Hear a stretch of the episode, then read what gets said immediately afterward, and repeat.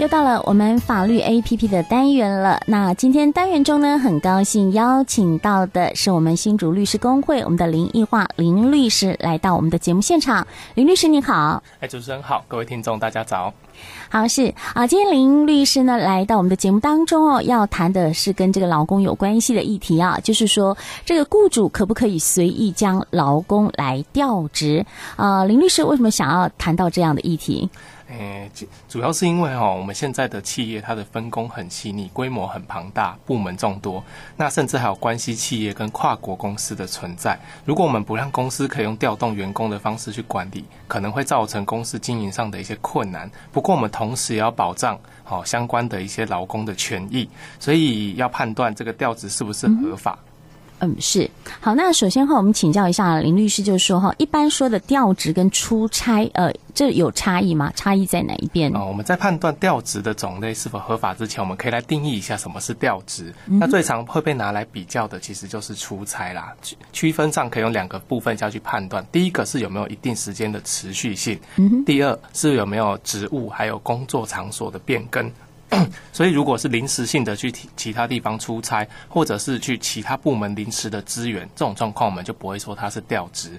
但如果已经持续很长一段时间了，甚至职务跟场工作场所都变化了，这时候就会考虑说它是不是已经形成调职的。嗯，对，因为这个差别性好像呃有一点点不一样哈。那有时候我呃他不用调职的方式，那我老板说，哎，我就让你出差嘛哈。那出差三个月啊、半年啦、啊，这蛮久的。那这感觉好像跟调职一样哦。所以我们要请教一下律师，就说那个调职的话有哪一些种类，跟我们分析一下。好，那因为现在有关系企业的存在，所以在调职的时候，我们可以先区分为公司外的调职跟公司内的调职。嗯公司外的调职比较特殊，我们比较常见的像是借调、移籍跟移跟调职到关系企业。那借调的状况主要就是雇主已经有变更了，好，哎，雇主抱歉，雇主没有变更，还是原本的公司。嗯、那移籍的话，雇主会变成新公司。哦、那调动到。关系企业则是现代比较常遇到的问题，一般我们还是会认为雇主已经变更了。不过无论如何哈，只要劳务的提供对象有变更，公司最好都要再再次的取得劳工的同意，才比较不会有纠纷。嗯。那再来，我们提到的是公司内的调职，这算是我们最常见的种类，一般可以粗浅分成一般性的调职、惩戒性的调职跟回避解雇的调职。如果公司是基于企业经营的一般性调职的话，这时候在调动的时候要遵守劳基法的规定。那如果公司是基于惩戒的状况去调职，就要看公司有没有具体的奖惩规范或者工作规则，也要考虑有没有重复处罚。那最后是，如果公司是为了回避解雇，也就是公司快经营不下去了，这时候就要去看说公司有没有解雇的事由。好，那这时候调职的状况上就会比较轻松，甚至降职减薪都可以被容许。嗯哼哼。是好，那一般哈，我们的员工都希望说，在一个工作岗位上能够顺顺利利的上班啊。那有时候呢，呃，感觉上，哎，这个老板怎么突然间把我调单位了啊？或者说，哎，有意刁难我，那这个会产生一些劳工心里不舒服啊。所以呢，我想请问一下律师，就是说，企业内哈，一般的这个。一般性的调动要怎么样才算合法？如果我觉得我让我感受，比如说我调职了，呃，感觉上好像是降职了，或是呃，或是减薪了哈，那是不是呃一种恶意的那种一种规范哈？那想请问一下，呃，要怎么样才合法？我们要怎么样去看这样的事情？我们来判断雇主的调动是不是合法，我们可以先参考劳基法第十条之一的规定。是第一点就是我们可以去看劳动契约跟工作规则有没有一些相关的规范。这边是判断公司有没有取得调动劳工的权限。嗯哼。第二是看这个调动是不是符合公司经营的必须，而且也不可以有不当的目的。是。第三是看公司的薪资和劳动条件有没有不利的变更。所以原则上我们不能把它降职或者是减薪，实质减薪也是不可以的啦。基本上，那第四就是劳工的体能跟技术要可以胜任新的职务。所以如果本来他是工程师，我们不可以调整成需要体能的。物流室。嗯，第五就是调动的地方如果太远，雇主其实要给他一些必要的协助，不一定是通勤津贴，也可以给他员工宿舍。好，那最后一个我们要考虑劳工家庭的生活利益。上面的六点如果缺少任何一点，都有可能被认为调动是不合法的。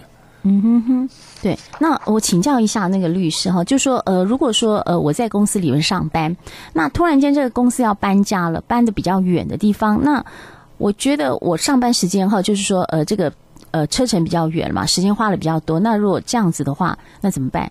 呃，是要自动辞辞职吗？还是有另外的方法？这时候我们涉及到的问题就是，雇主要不要去新的职位去提供劳务？嗯，那如果在雇主合法调职的状况下的话，劳工他是有义务去新的新的职位提供劳务的。如果不去，这时候雇主可能就会用劳基法第十二条去终止契约。但如果雇主他本身是一个违法调职，劳工这时候就有一个选择权喽。第一种是选择依照劳基法第十四条的规定去。预告终止劳动契约，并且去请求相关的资遣费。那如果劳工觉得这个职职务很好，想继续做，那他可以选择不预告终止。那这时候就要看他有没有到原职位去提供劳务。如果有的话，就算是雇主受领迟延，这时候劳动的关系还是会继续维续。嗯哼哼，是好。那如果说老公我不要去新的职位啦，哈，我不想去呢，哈，呃，这个职位如果说我被呃老板解雇的话，怎么办？我可以提出呃一些申请啊，补偿什么的吗？是，这时候通常我们就会。现在最简便的是法院有新的那个劳资争议的调解啦，对，这是最简便的。那再来，如果说调解不成，我们进入诉讼，也可以确认雇佣关系是否存在。那这一段时间的一些薪资也都可以继续的去跟雇主请求。是。好，那我们今天谈到这个雇主是不是可以随意将劳工调职啊？一些这个法律的问题，那我想请教一下林律师，有没有其他需要再跟听众朋友们做补充的？还是的，如果民众有遇到任何的法律问题的话，都可以就近向各地的法扶基金会的分会去申请辅助律师或者是法律咨询。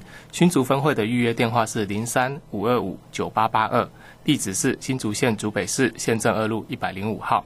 嗯哼，是。好，今天非常感谢我们的林一华林律师啊，来到我们的节目现场，我们谢谢林律师，我们下次见，好，谢谢您，好，谢谢主持人以及听众朋友的收听，谢谢。